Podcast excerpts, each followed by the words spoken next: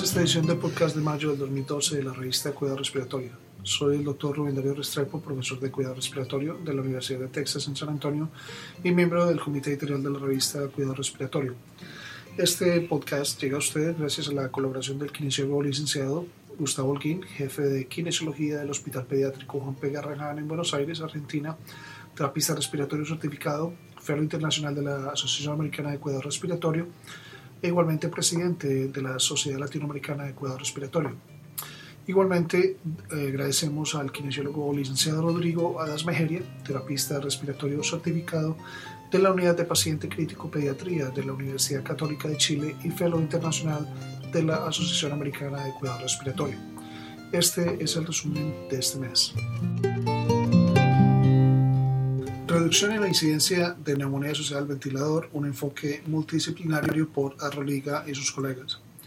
Se llevó a cabo un estudio de cohorte retrospectivo de todos los pacientes ingresados en una de las cuatro unidades de cuidados intensivos para adultos, intubados y con ventilación mecánica invasiva.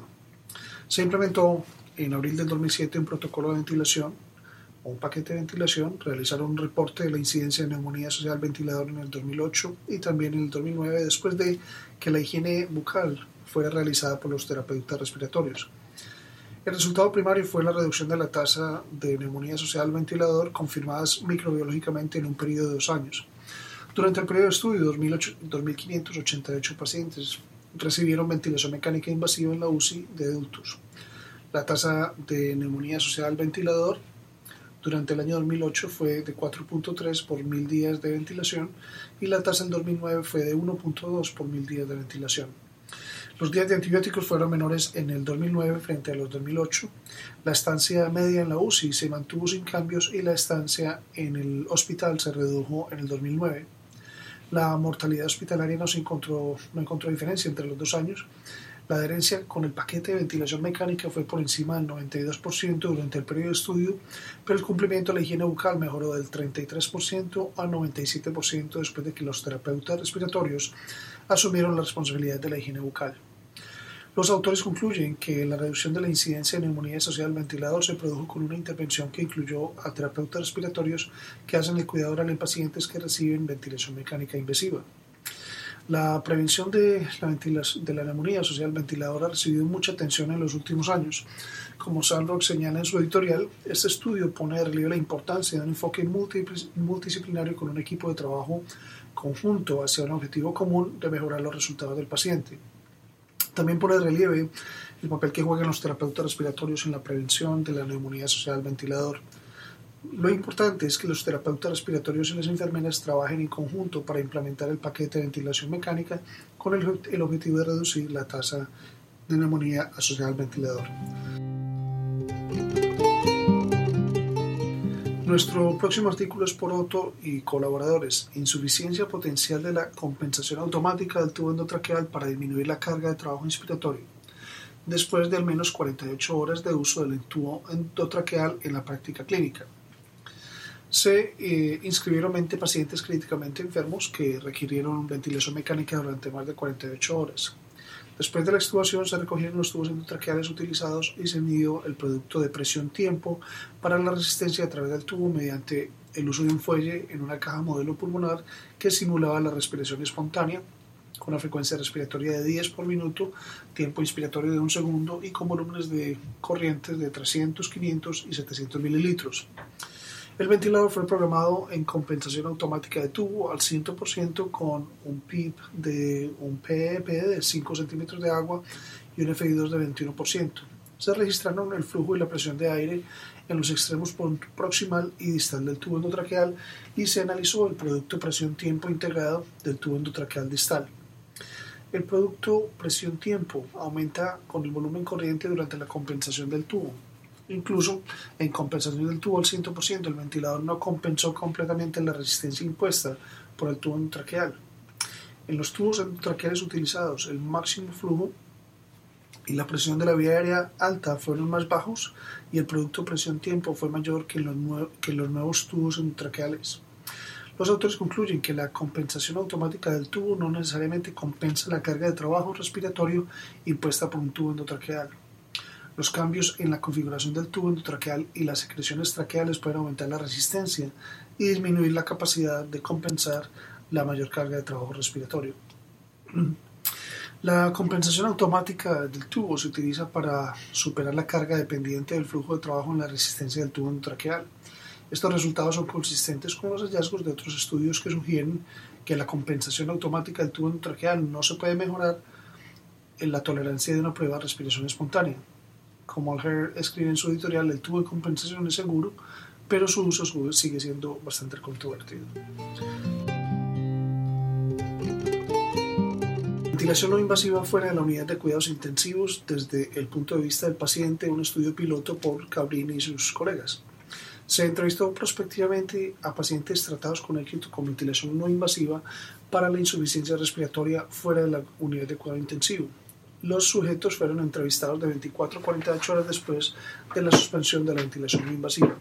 Los criterios de exclusión fueron fracaso a ventilación invasiva, paciente incompetente, pacientes no dispuestos a participar en el estudio, paciente trasladado a la UCI y en este caso se, recogieron información en 45 pacientes consecutivos que fueron incluidos en el estudio.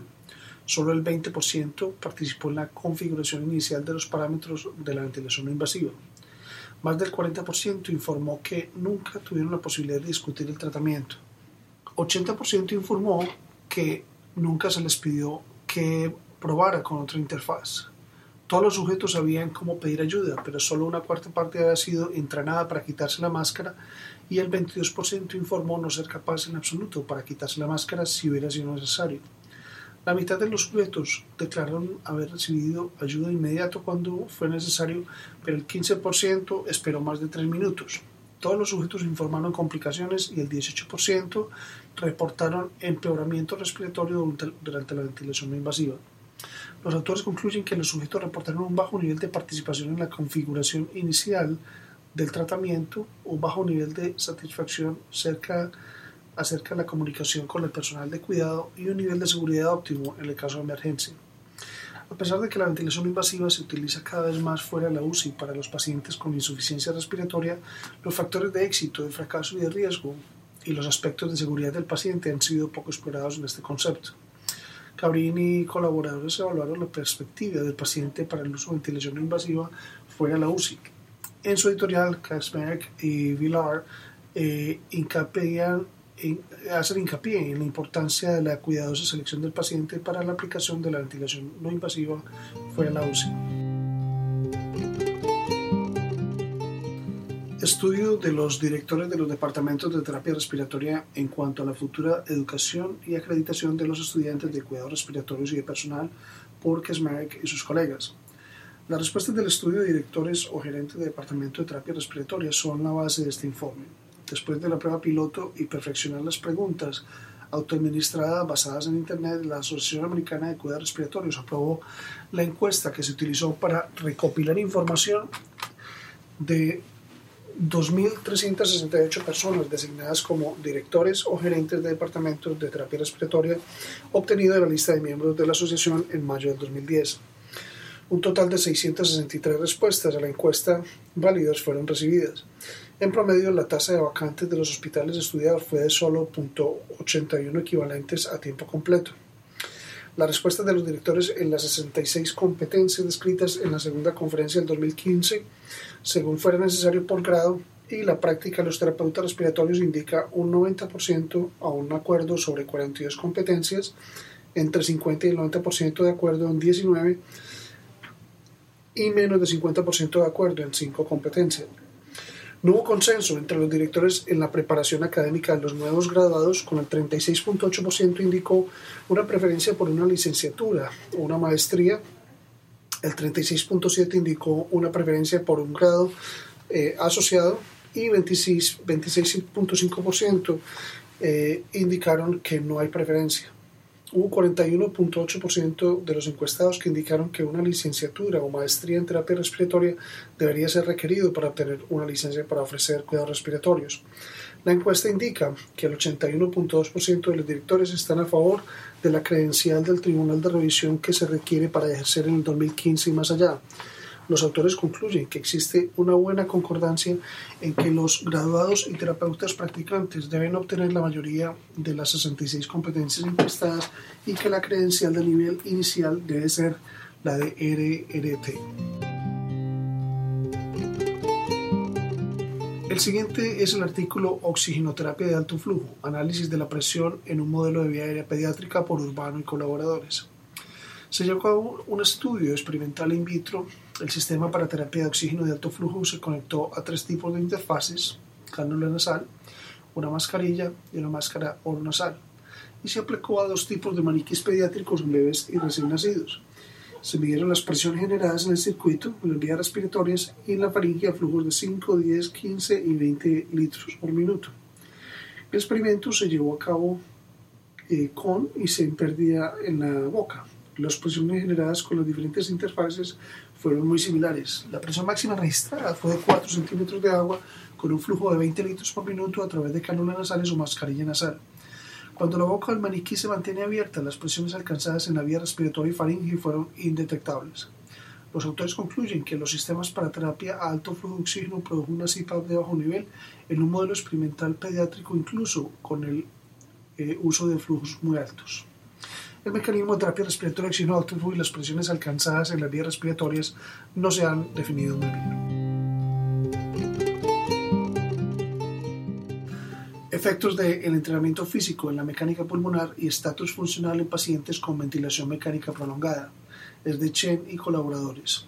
En este estudio, 27 sujetos con eh, ventilación mecánica prolongada en un centro de cuidados respiratorios fueron divididos en un grupo de entrenamiento físico y un grupo control.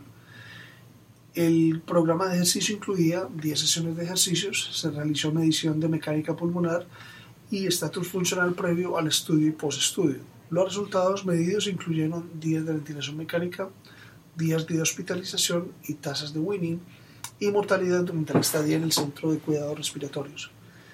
El grupo de entrenamiento tuvo una mejoría significativa en el volumen corriente e índice de respiración rápida y superficial después del entrenamiento no hubo cambio significativo en el grupo control excepto en la frecuencia respiratoria. Ambos grupos tuvieron mejoría significativa en el estatus funcional durante el estudio. Los autores concluyen que los sujetos con ventilación mecánica prolongada demostraron una mejoría significativa en la mecánica pulmonar y estatus funcional de entrenamiento físico. El estatus funcional en pacientes con ventilación mecánica prolongada están muchas veces limitados por una una pobre resistencia y mecánica pulmonar que son resultado de la enfermedad primaria o tiempo prolongado postrado en cama. Chen y colaboradores evaluaron el impacto del entrenamiento físico en la mecánica pulmonar, estatus funcional y hospitalización en pacientes recibiendo ventilación mecánica prolongada. Ellos encontraron que los sujetos recibiendo ventilación mecánica prolongada en su centro de cuidado respiratorio mostraron una mejoría significativa en la mecánica pulmonar y estatus funcional después del entrenamiento físico.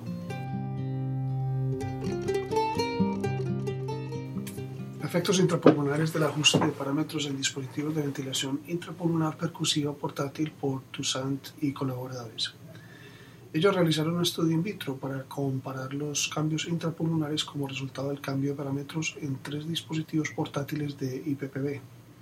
Los parámetros se configuraron en 72 combinaciones de frecuencias de 60 a 250 ciclos por minuto, relación de tiempo inspiratorio-expiratorio de 1 a 2 hasta 3 a 1 y presiones desde 10 hasta 60 centímetros de agua. Cuatro efectos resultantes fueron medidos en un pulmón de prueba por medio de un neumotacómetro.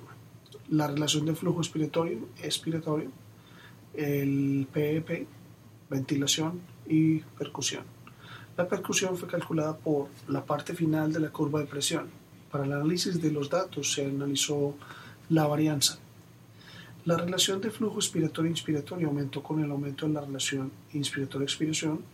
El PIP o PEP aumentó con el aumento de la frecuencia y presión y la relación eh, inspiración-expiración. La ventilación aumentó con el aumento de presión y la disminución de la frecuencia.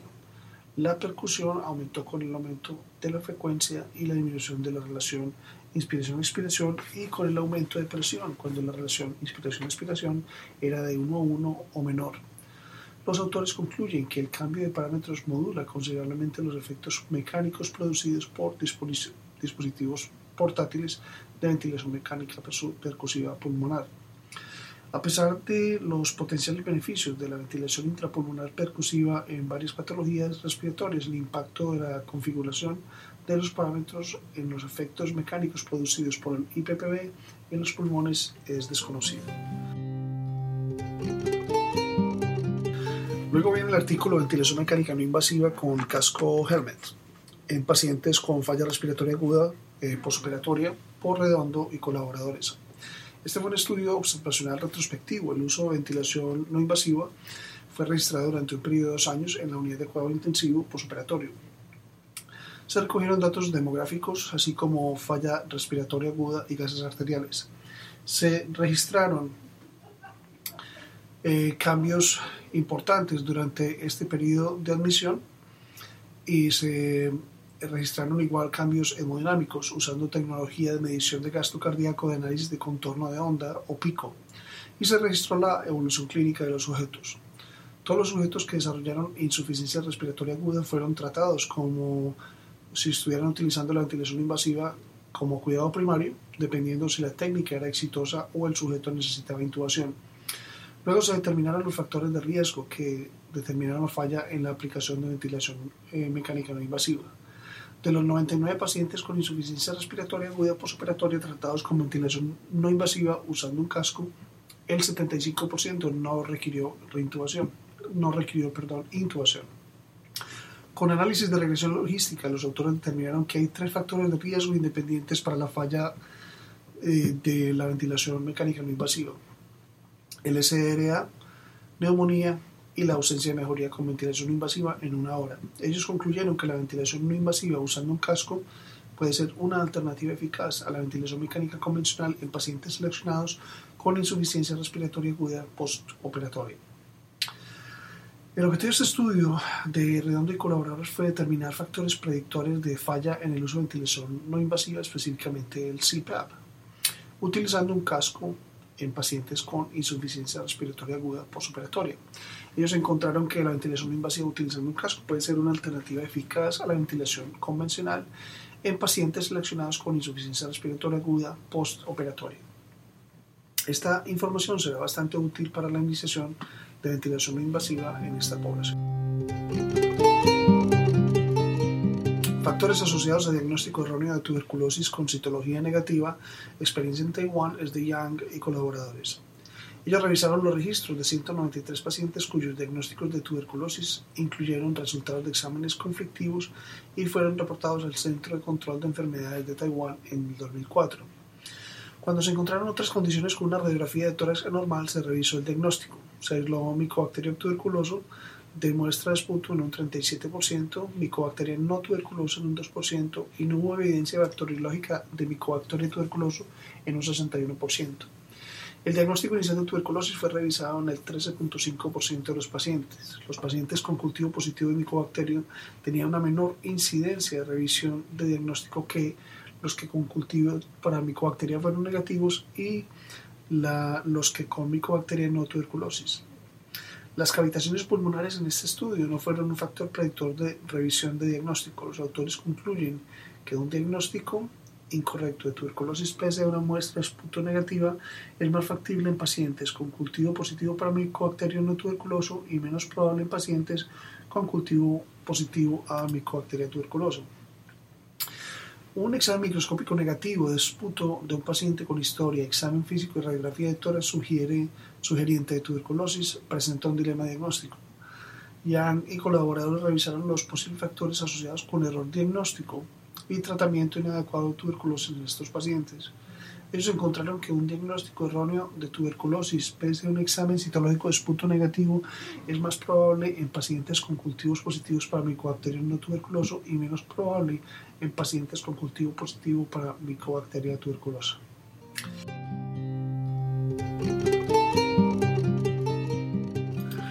Nuestro último artículo de investigación este mes, efecto de eh, polimorfismos en región, en región 1 en panbronquiolitis difusa y riesgo de exacerbación de enfermedad respiratoria por aspirina en asmáticos coreanos es por Lee y colaboradores. Se realizó el genotipo de seis polimorfismos en 189 pacientes coreanos con asma, estratificados en 93 casos con exacerbación de enfermedad respiratoria por aspirina y 96 casos de control de asmáticos tolerantes a la aspirina. Los pacientes que mostraron una disminución significativa del volumen respiratorio forzado en primer segundo por la provocación con aspirina fueron identificados como sujetos con exacerbación respiratoria por aspirina.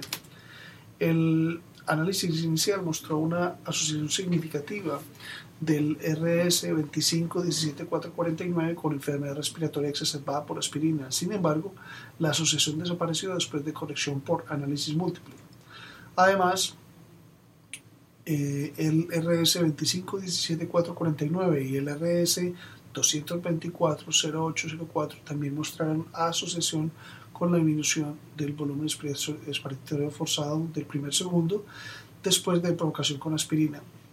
Después de análisis múltiple, solo, solo persistió la asociación con RS2517449, mientras que los otros polimorfismos no mostraron asociación con el riesgo de enfermedad respiratoria exacerbada, exacerbada por aspirina y la disminución de la FB1. Los autores concluyeron que los polimorfismos en la región crítica 1 de la panbronquiolitis difusa no están asociados a la exacerbación de enfermedad respiratoria por aspirina. Eh, Lee y, los colaboradores exploraron la asociación entre el polimorfismo en la región crítica 1 del gen de panbronquiolitis difusa humana y la exacerbación de enfermedad respiratoria por aspirina, un fenotipo de asma. Ellos encontraron que los polimorfismos en la región crítica 1 del gen de la panbronquiolitis difusa no están asociados con el riesgo de exacerbaciones de enfermedad respiratoria por aspirina en coreanos, en coreanos asmáticos. Este mes publicamos revisiones de la clínica de seguimiento de la unidad de cuidados intensivos y ecografías de toras de la UCI. Publicamos una guía de prácticas clínicas sobre humidificación durante ventilación mecánica invasiva y no invasiva. Nuestro reporte de casos sobre manejo expectante de neumotores en recién nacidos de término recibiendo ventilación asistida, uso de máscara facial endoscópica en pacientes con distensión gástrica en ventilación no invasiva por insuficiencia respiratoria, ventilación de alta frecuencia oscilatoria para rescate de hipoxemia refractaria en un paciente con injuria pulmonar relacionada a transfusión y un modelo de paciente hospitalizado para la desensibilización a la presión positiva en la vía aérea.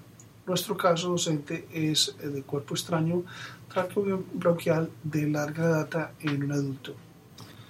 Los esperamos el próximo mes.